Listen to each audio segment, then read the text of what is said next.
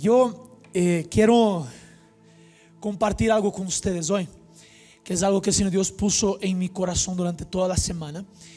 Eh, si estás anotando, anota, si no estás anotando, anota también. El tema que quiero compartir es accediendo a la paz. Yo necesito compartir sobre eso porque es algo que nosotros muchas veces hacemos confusión de la paz. Y la verdad, cuando la Biblia habla de paz, no necesariamente la Biblia está hablando de tranquilidad. Es bueno que entendamos eso. No necesariamente la Biblia está hablando de una paz externa. A veces la paz sí se puede manifestar externamente, pero cuando la Biblia habla de paz, la Biblia está hablando de una paz interna, una paz que es generada adentro de nosotros. Abre tu Biblia rapidito conmigo en Juan, Juan 14, versículo 27. Juan 14, 27.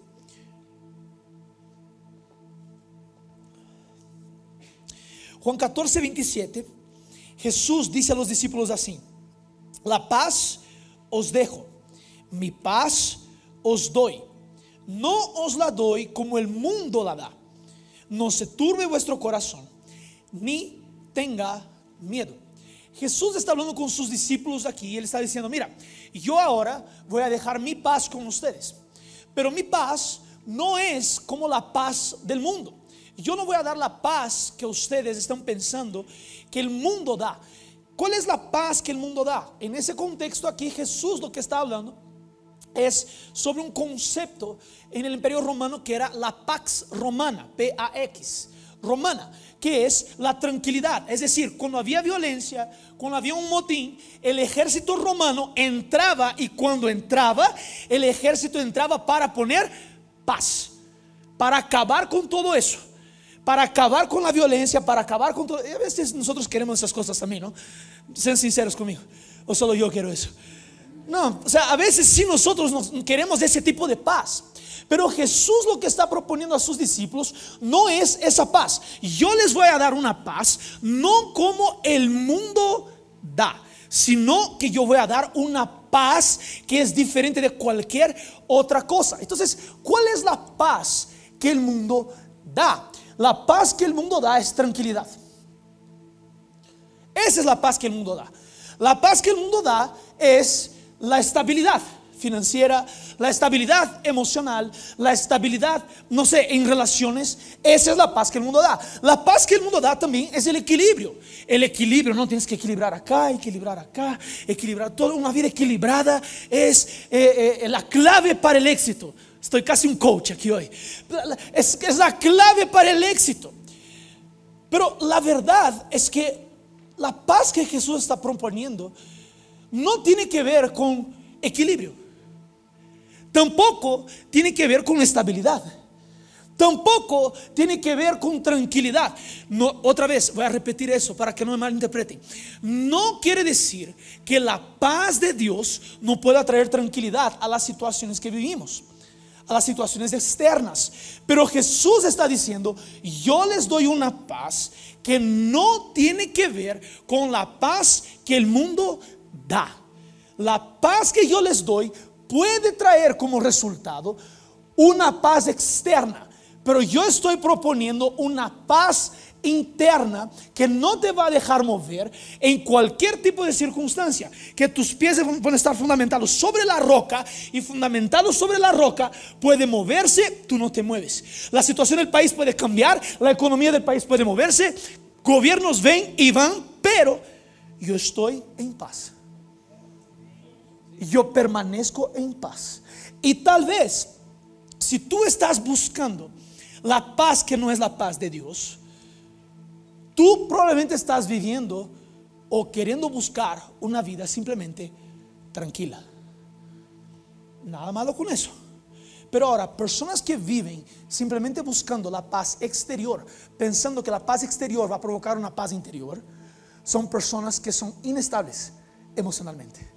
Son personas que en cualquier momento, cuando el mundo cambie, cuando la situación ya no sea eh, lo que tú quieras, cuando el viento ya sea contrario, tú desvías tu mirada del Señor Dios. ¿Tiene sentido lo que digo? Entonces nosotros tenemos que entender que la paz de Dios es diferente a esa paz que el mundo propone. Mira, la paz de Dios nos mantiene estables, aun que el mundo esté inestable. La paz de Dios nos mantiene equilibrados, aunque todo alrededor esté desequilibrado. La paz de Dios nos mantiene tranquilos, aunque la situación alrededor esté intranquila. Y tú tienes que entender eso, porque si no, tú vas a siempre ser determinado por tu exterior. Por tu exterior. El ejemplo que yo quiero dar aquí en esa, parte es, ustedes se acuerdan cuando Jesús está en el barco y está una tempestad. Los discípulos están ahí. La Biblia dice que Jesús en medio de la tempestad estaba dormido. Él descansaba en medio a la tempestad. Mientras los discípulos expusieron su temor, detalle, la diferencia, eh, el opuesto de paz es temor, es miedo. Entonces, los discípulos exponen el miedo que está en ellos. Y Jesús expone la paz que está en él. ¿Qué fue que calmó la tempestad? ¿El miedo de los discípulos o la paz que estaba en Jesús? Por eso tu paz, la paz que Dios quiere darte, es una paz que tiene el poder y la autoridad cuando tú descansas en un momento de tribulación, cuando tú descansas en un momento de dificultad, cuando tú descansas en un momento de intranquilidad. Esa paz tiene la autoridad de calmar cualquier adversidad y cualquier tempestad que está en el exterior tuyo. Tú solo puedes calmar una tempestad en, la cual puedes descansar.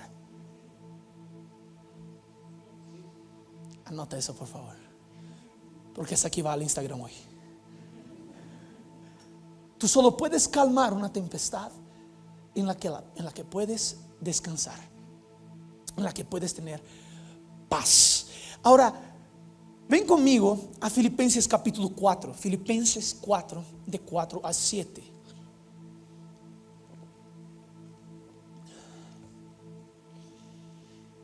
Filipenses 4 dice, regocijaos, versículo 4, regocijaos en el Señor siempre. Otra vez digo, regocijaos.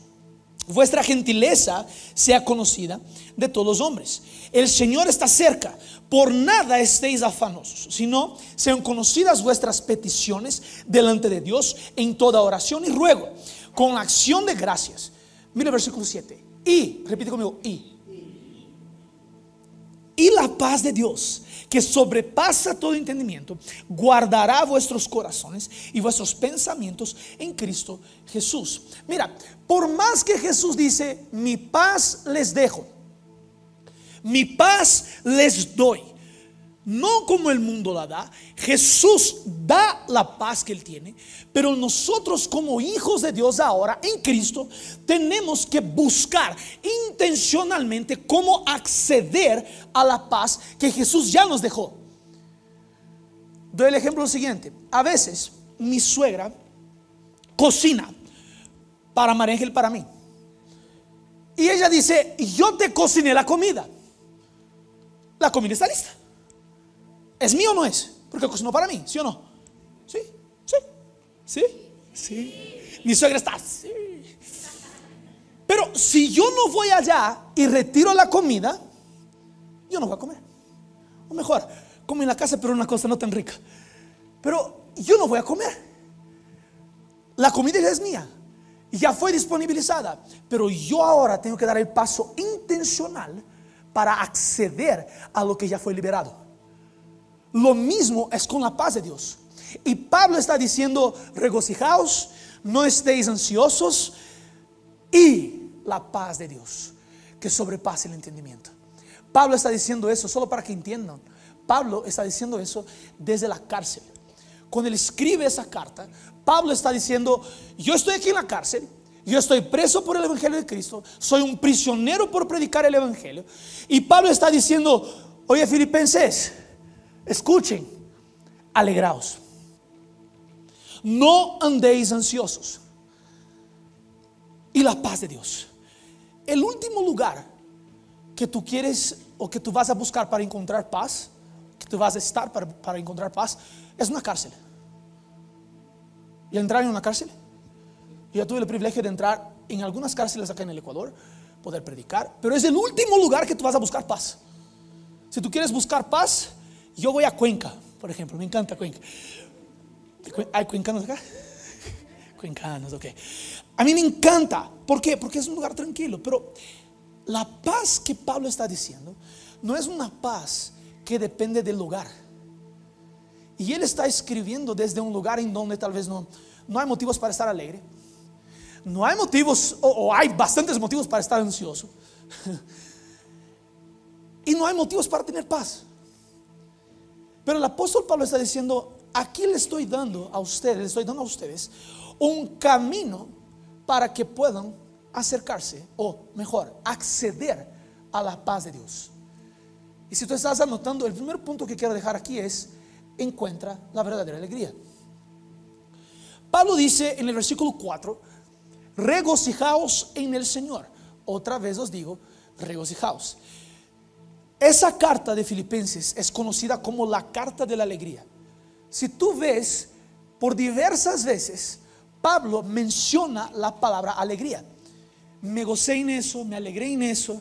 Pero aquí esa parte del capítulo 4 es diferente. Porque Pablo ahora no se está alegrando en las obras que Dios puede haber hecho o no. Pablo está diciendo, mi alegría está en el Señor. Mi alegría está en el Señor. Yo me alegro en el Señor. No quiere decir que la Biblia también nos diga que nosotros podemos o debemos alegrarnos en las obras del Señor. Pero ¿cuántos saben que las obras del Señor son fruto de su carácter? Son fruto de su esencia. Dios cuando él pone, él propone sus obras, él pone como anzuelos para que podamos nosotros agarrarnos de esos anzuelos para decir, yo soy eso. Yo estoy revelando una obra, yo estoy revelando eso aquí a ustedes para mostrarles quién soy yo. Y no para que ustedes se apoyen en lo que yo hago, sino para que se apoyen en quien yo soy. Porque Dios no es el yo hago, Dios es el yo soy. Yo me apoyo en quien Él es. Es decir, si el mar se abre o no se abre, yo me alegro en Él. Es decir, la puerta se abre o no se abre, yo me alegro en Él. Es decir, Brasil gana el mundial o no, me alegro en Él. Cualquier cosa, cualquier situación que yo estoy pasando, cualquier situación exterior, no determina mi alegría en el Señor. Mi alegría en el Señor va mucho más allá de sus obras.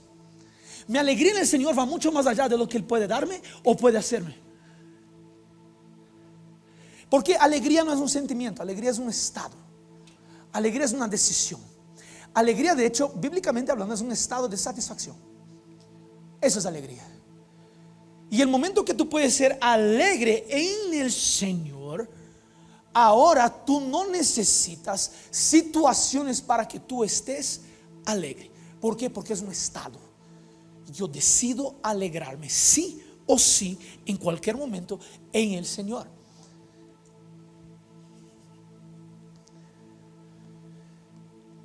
Ve un poquito más adelante en tu Biblia, Filipenses capítulo 4, versículo 10. Estamos en el 4, 6 versículos más adelante. Dice así, en gran manera me gocé en él, Señor, de que ya al fin habéis recibido nuestro cuidado o vuestro cuidado de mí, de lo cual también estaba solícitos, pero os faltaba oportunidad. No lo digo porque tenga escasez pues he aprendido a, ¿qué está escrito en tu Biblia? A contentarme. Esa palabra es, he aprendido a estar satisfecho. Cualquiera que sea mi situación, sé vivir humildemente, sé tener con abundancia. En todo y por todo estoy enseñado. Así para estar saciado, como para tener hambre. Así para tener abundancia, como para padecer necesidad. Ahora mira el versículo 13 que es el más chévere de todos todo lo puedo en Cristo que me fortalece. Ese versículo es mal interpretado y mal utilizado muchas veces. ¿Por qué? Yo puedo tener una casa porque Cristo me fortalece. Yo puedo tener un Maserati porque Cristo me fortalece. Yo no tengo problema que tú tengas casas buenas, que tú tengas un carro bueno, que tú tengas una situación financiera buena. Porque si tú trabajas, yo creo que eres digno de recibir lo que tú trabajas. ¿Verdad? Y yo creo que el propio Señor Dios quiere bendecirnos en esas áreas. Yo sí creo en eso. Pero ahora, no es eso lo que Pablo está diciendo. Pablo está diciendo, yo puedo pasar por la peor situación como puedo pasar por la mejor situación.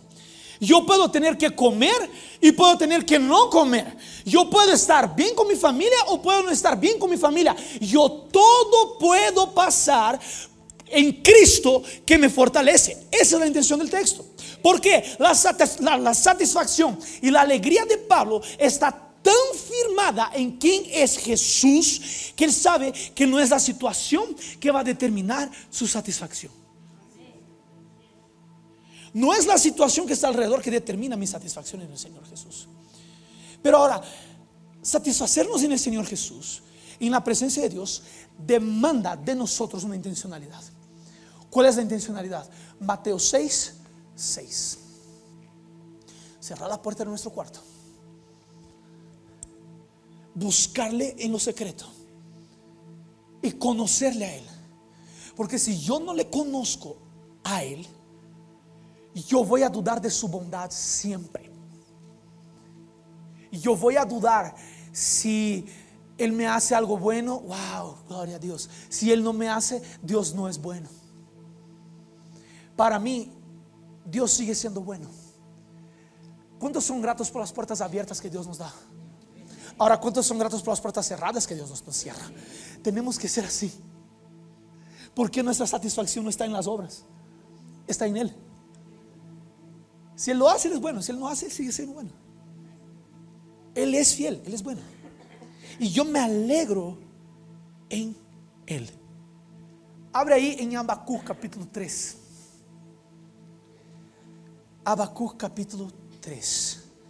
Antes de leer ese texto, yo solo quiero traer tres cositas rápidas. Pablo cuando dice regocijaos en el Señor, Pablo no está diciendo o está pidiendo para que se alegre en el Señor. Él no está diciendo lo siguiente, por favorcito, alégrate en el Señor. Acolita, alégrate en el Señor.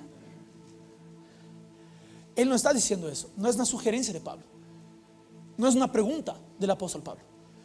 ¿Quieres alegrarte en el Señor? Él no está preguntando ni sugiriendo. Pablo está ordenando. La alegría en el Señor es una orden no es una sugerencia. Ay, tal vez me alegro, tal vez no. No, no, no. Es una orden. Y una orden de alguien que estaba en la cárcel y que fue injustamente preso. Y esa persona está diciendo, yo estoy aquí, pero nada detiene mi alegría. Y yo le estoy diciendo, alegres en el Señor. Segundo, la alegría no depende de las circunstancias, no depende de lo externo. Y tercero, la alegría está en Cristo. La alegría está en Cristo. Nuestra alegría está en el Señor Jesús. Siempre.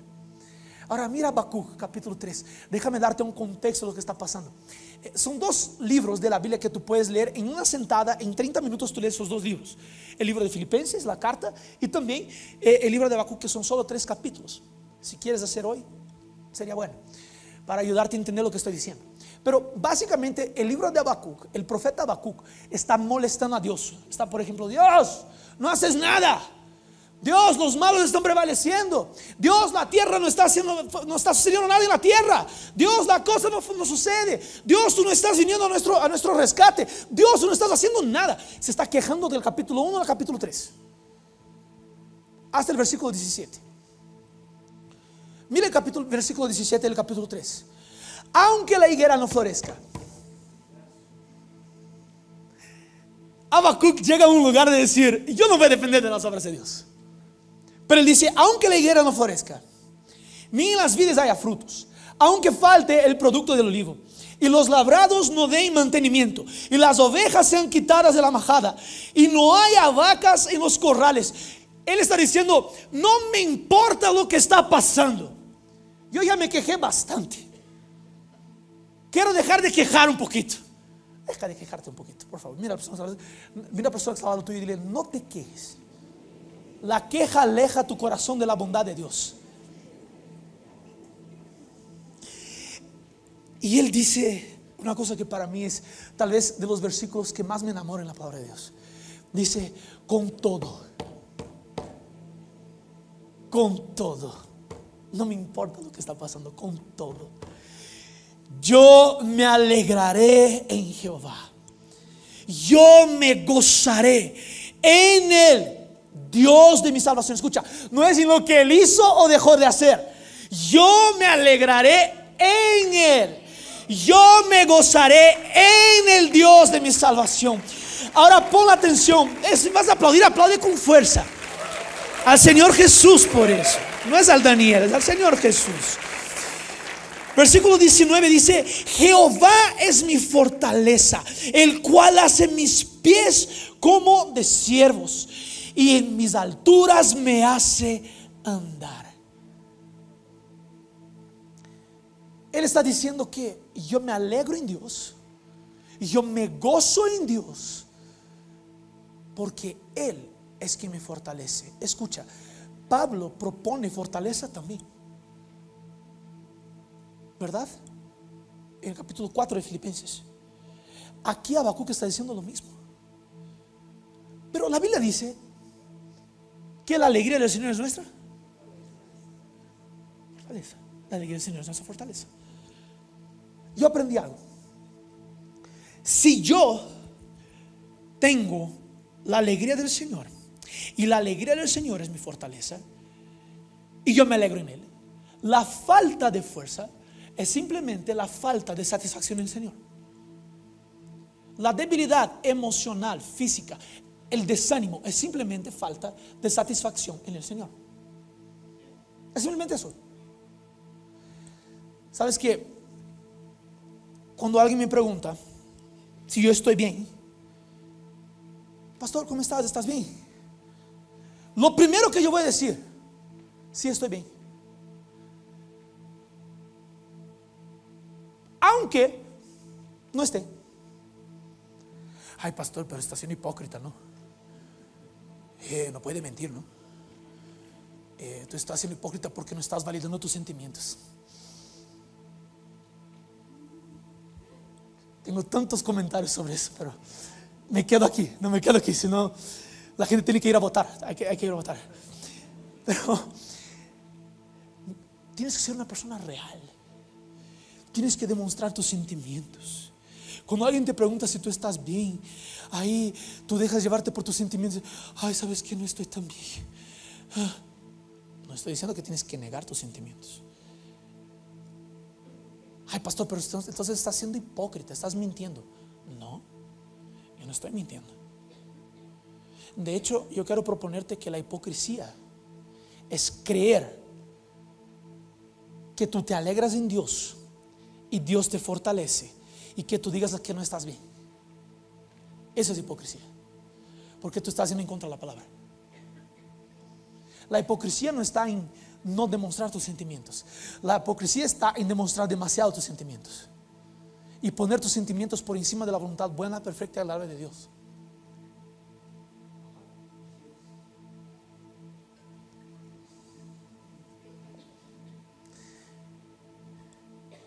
¿Sabes por qué?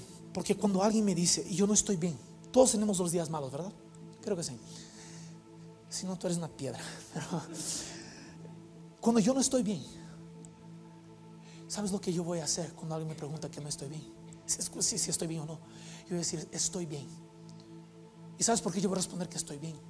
Porque yo estoy dando un orden a mi alma. Estoy diciendo mi sentimiento de frustración, mi sentimiento de duelo, mi sentimiento de tristeza, mi sentimiento, cualquier que sea, no va a ser más grande que mi satisfacción en el Señor. Yo estoy diciendo, bendice alma mía a Jehová. Yo estoy sujuzgando mi alma y estoy enseñando mi corazón. Puedes sentir, corazón, tú puedes tener dolor, pero no es ese dolor que va a determinar tu satisfacción en el Señor. Yo estoy diciendo, bendice alma mía a Jehová y todo lo que hay en mí, exalte su santo nombre. Yo estoy diciendo, bendice alma mía a Jehová y no te olvides de uno solo de sus beneficios. Yo no voy a ser determinado por mis sentimientos. Yo no voy a ser determinado por mis circunstancias. Yo voy a ser determinado por mi alegría en Él. Ah, si la iglesia entendiera eso. Ah, si los hijos de Dios entendiéramos eso. Nuestra satisfacción en el Señor. En nada más. No estoy diciendo, otra vez voy a repetir eso. No estoy diciendo que tú no puedes buscar una vida buena. De hecho, creo que deberías. Pero ahora no vas a ser definido por eso. Vas a ser definido por tu alegría en el Señor. Amén. Segundo punto.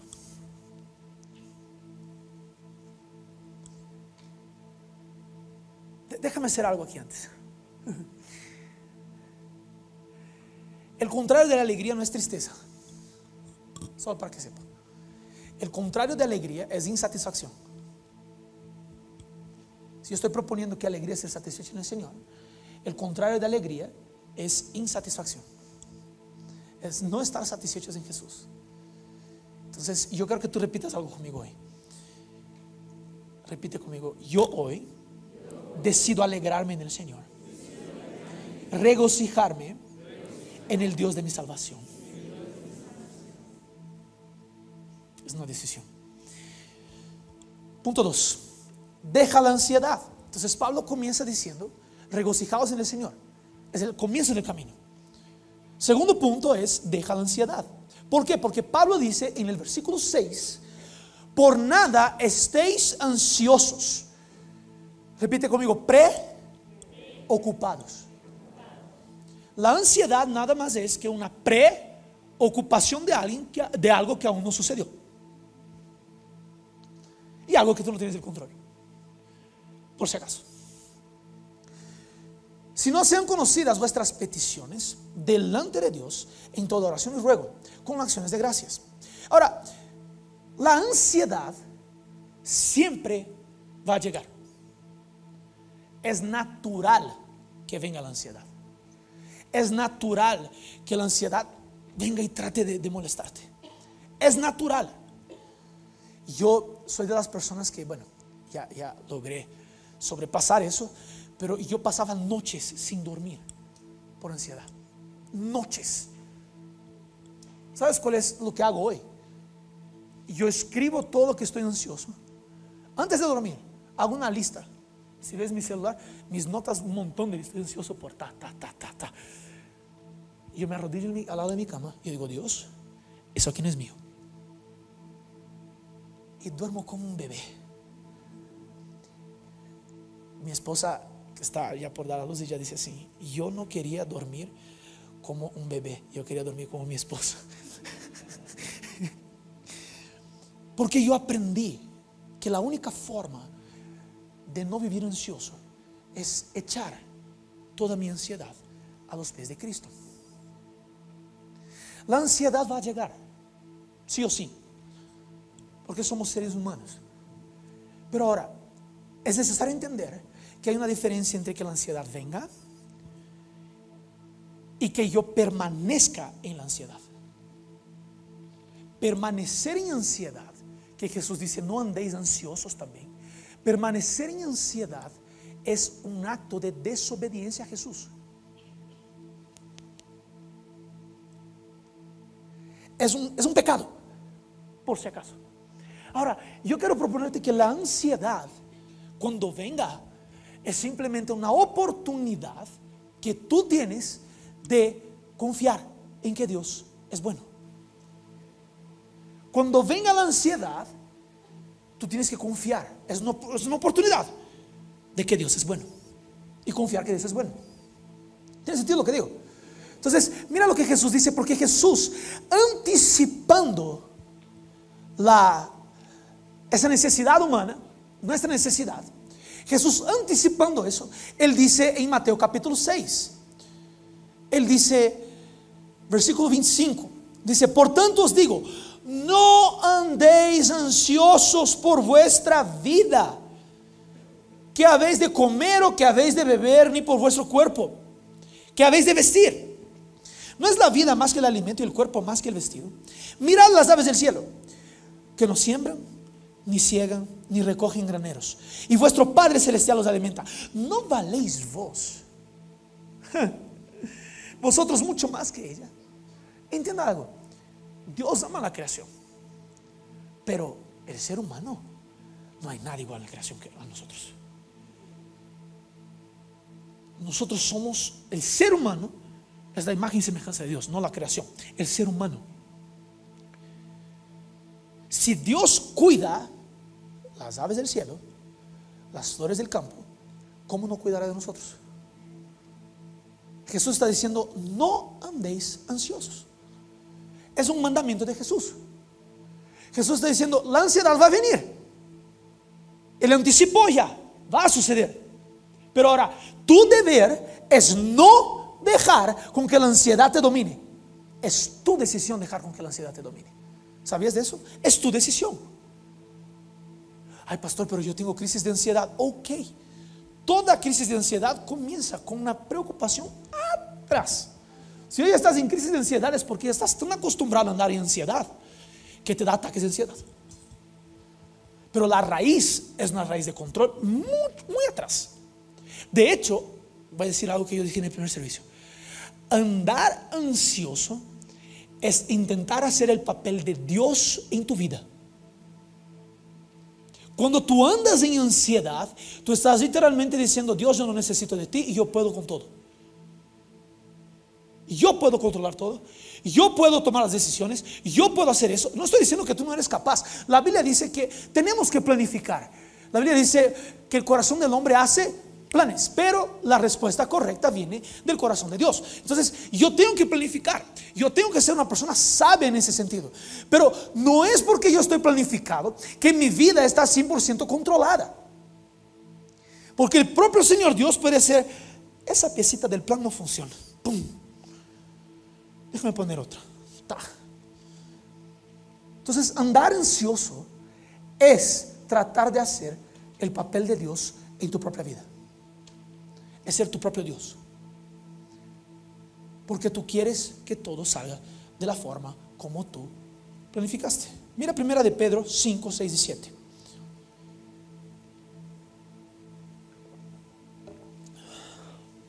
Primera de Pedro 5, 6 dice, humillaos pues bajo la poderosa mano de Dios, para que Él os exalte cuando fuere tiempo. Versículo 7. Echando sobre Él toda vuestra ansiedad, porque Él tiene cuidado de vosotros. Echar no es decir, toma, te voy a tirar. Echar es, good catch. Echar es lanzar. Echar es tirar. No es Jesús aquí está. No, no, no. Jesús, ¡pum! Le tiras a Jesús. Y Jesús sí puede, porque Él dice, lancen sobre mí todo tu peso, toda tu ansiedad, lanza sobre mí. ¿Por qué? Porque mi yugo es suave y mi carga es liviana. Jesús aguanta cualquier cosa que tú le tiras. Él aguanta. No hay ansiedad tan grande que Él no diga, dale. Él se garantiza de que si tú le tiras, Él va a agarrar. Él se está garantizando. Tenemos que echar la ansiedad. Escucha, es un acto de confianza. Es un acto de extremada confianza. Porque tú estás literalmente humillándote bajo la poderosa mano del Señor. Y estás diciendo, Señor, solo tú puedes. Yo con eso aquí no puedo. No da. Ya no duermo, estoy cansado, no, no da. Aquí está. Estoy preocupado. No necesitas estar preocupado con eso. Aquí está Jesús. Toma todo eso. Jesús, recíbelo. Pero ahora, Pablo también va a proponer en ese mismo versículo la forma en que tú echas o tiras tu ansiedad. Él dice, por nada estéis ansiosos, sino que sus oraciones, escucha, sus oraciones con peticiones y ruegos sean escuchadas y también con acciones de gracias. Entonces la forma de echar la ansiedad a los pies de Jesús es la siguiente. Ora. Tienes que orar. No hay otra forma. Pero esa oración, ella va a venir con petición y va a venir con ruego. Entonces, yo voy a pedir, Señor Dios, la Biblia nos enseña que debemos pedir. Pedir, pedir y se os, se os ha dado. Eso dice la Biblia. Tú tienes que pedir. Entonces, Señor Dios, yo te pido, quita eso. Señor, yo te pido, quita ese peso de mí. De la petición, tú entras al ruego. ¿Qué es el ruego? El ruego es rogar. Señor, yo ya no aguanto más. Si tú no me quitas eso, yo no sé qué hacer. Quita eso de mí. Quita eso de mí. Ya no puedo. Es muy pesado. Esa situación en mi empresa ya es muy pesada. Esa situación en mi universidad ya es muy pesada. Quita eso de mí. Esa situación en mi familia ya es muy pesada. Ya no puedo. Está rogando. Pero ahora, hay un momento en tu oración que tu oración tiene que transicionar. No es solo pedir, no es solo rogar, pero el texto bíblico dice con acción de gracias. Si tú no transicionas de la petición y ruego a la acción de gracias, a la gratitud al Señor, tú estás simplemente quejándote delante del Señor. Pero ahora, la gratitud es lo que va a llevar a mi corazón a confiar que el Señor Dios quitó todo el peso encima mío. Entonces yo comienzo a decir, Señor Dios, gracias. Gracias porque ya me aliviaste y porque yo no tengo que cuidar de eso porque tú estás cuidando. Yo hacer mi parte, tú haces la tuya, Señor. Gracias. Gracias porque tu bondad me persigue. Gracias porque no tengo que preocuparme con eso. Gracias. ¿Tiene sentido lo que digo? Entonces yo salgo de petición y ruego y entro a un lugar de gratitud al Señor. Ahora, yo voy a entrar en el punto 3.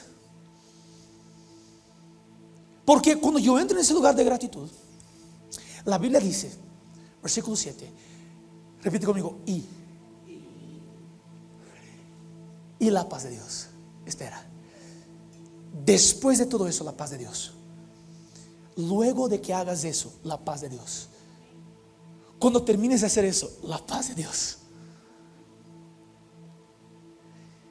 Cuando yo me alegro en el Señor, cuando yo dejo y echo la ansiedad a sus pies, ahora yo estoy tomando posesión de la paz que Jesús dijo que me daría. Solo ahora, solo en ese momento. Y la paz de Dios. Entonces, el punto 3 sería recibe la paz. ¿Por qué? Porque el tercer punto es lo que Pablo dice, y la paz de Dios, que sobrepasa todo entendimiento, guardará vuestras mentes y vuestros corazones en Cristo Jesús. Es eso lo que Pablo está diciendo. Ahora, ya te diste cuenta que la paz de Dios, si es una paz que sobrepasa el entendimiento, yo no la voy a entender. Es medio lógico. Si sobrepasa mi lógica humana, yo no voy a entender. Ya, ya, pasaron por esas situaciones en donde todo está desmoronando alrededor tuyo. Está terrible. Y tú estás aquí con carita perfecta. No sé qué pasa, porque lógicamente no tiene sentido que yo esté así. Humanamente, en mi entendimiento humano, no tiene sentido que yo esté así, pero yo estoy así. Tú acabas de acceder a la paz de Dios. Porque estás sobrepasando tu entendimiento, tu lógica humana. Estás sobrepasando la forma de entender que la paz que Jesús tiene para ti no es la paz que el mundo da. ¿Cómo puede esa persona tener paz si está con la casa toda desordenada? ¿Cómo puede tener esa persona paz si acaba de perder el trabajo? ¿Cómo puede tener esa persona paz si tal vez la economía del país no va bien, su negocio no va bien? ¿Cómo puede? Porque es la paz que sobrepasa el entendimiento humano. Pero la Biblia dice que esa paz guardará nuestros corazones y nuestra mente, nuestra mente y corazón en Cristo Jesús. Esta palabra guardar que está ahí es utilizada en el contexto romano que Pablo estaba en ese imperio escribiendo ahí eh, para una escolta armada, para una protección militar. Para una protección militar. Es decir, había una situación de problemas ahí, o había alguien que tenía que ser protegido, se mandaba una escolta armada o guardaespaldas para estar guardando a esa persona.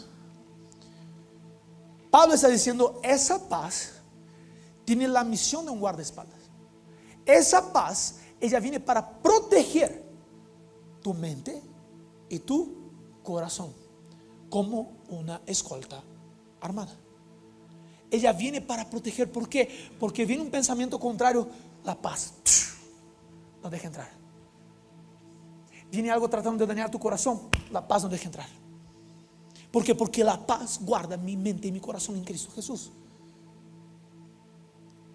La Biblia dice que sobre todo que se debe guardar, guarda tu corazón, porque de él emana vida.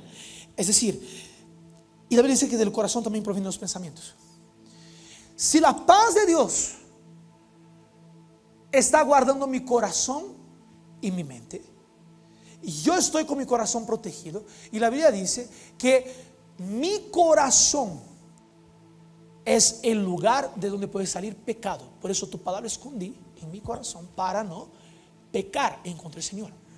Entonces, todas las veces que yo no camino en paz, yo estoy entrando, pisando un terreno peligroso de pecar en contra del Señor. Esa paz está guardando mi corazón de no pecar en contra del Señor. Pero esa paz también está trayendo los pensamientos del Señor a mi mente, que son, ya, abre tu Biblia, Filipenses 4.8, que es el siguiente versículo, que dice, todo lo que es bueno, si hay virtud, si es de buena fama, si es digno, si es de alabanza, si es puro, sea eso que ocupe su pensamiento. Pero ahora, yo solo puedo acceder a esos pensamientos. Yo solo puedo acceder, esos pensamientos son la mente de Cristo. Yo solo puedo acceder a esos pensamientos una vez que yo accedí a la paz del Señor. Porque yo accedo a la paz del Señor y ahora la paz del Señor guarda mi corazón y guarda mi mente en Cristo Jesús. Y ahora mi pensamiento entra en el lugar de pensar todo lo que es bueno, todo lo que es puro, si hay virtud, si es digno, si es de buena fama. Ahora mi mente comienza a entender el proceso. Mi mente comienza a entender el proceso de la paz del Señor. Y yo te quiero decir una cosa. La paz que el Señor quiere liberar sobre nosotros como hijos de Dios, como iglesia, es una paz que no va a ser determinada por lo que está afuera, sino que nuestra paz va a determinar la situación de afuera. La paz que está en ti, la paz que tú tienes acceso a agarrar y vivir esa paz, esa paz te va a hacer, va a hacer con que tú puedas traer paz en cualquier ambiente que tú estés.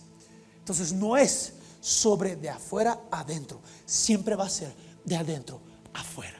Siempre va a ser de la paz que yo accedí. Siempre va a ser de la paz que el Señor Dios liberó sobre mi vida. Siempre va a ser sobre eso. Siempre va a ser sobre alegrarme del Señor, dejar la ansiedad y entrar en un lugar de plena confianza, de confianza integral en el Señor Jesús. Amén. Amén.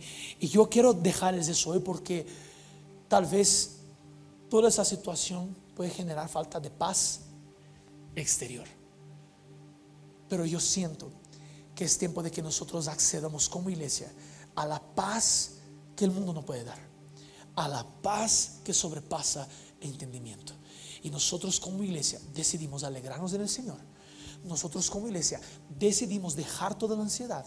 Y nosotros como iglesia decidimos eh, movernos y tomar posesión de la paz que el Señor tiene para nosotros. Amén.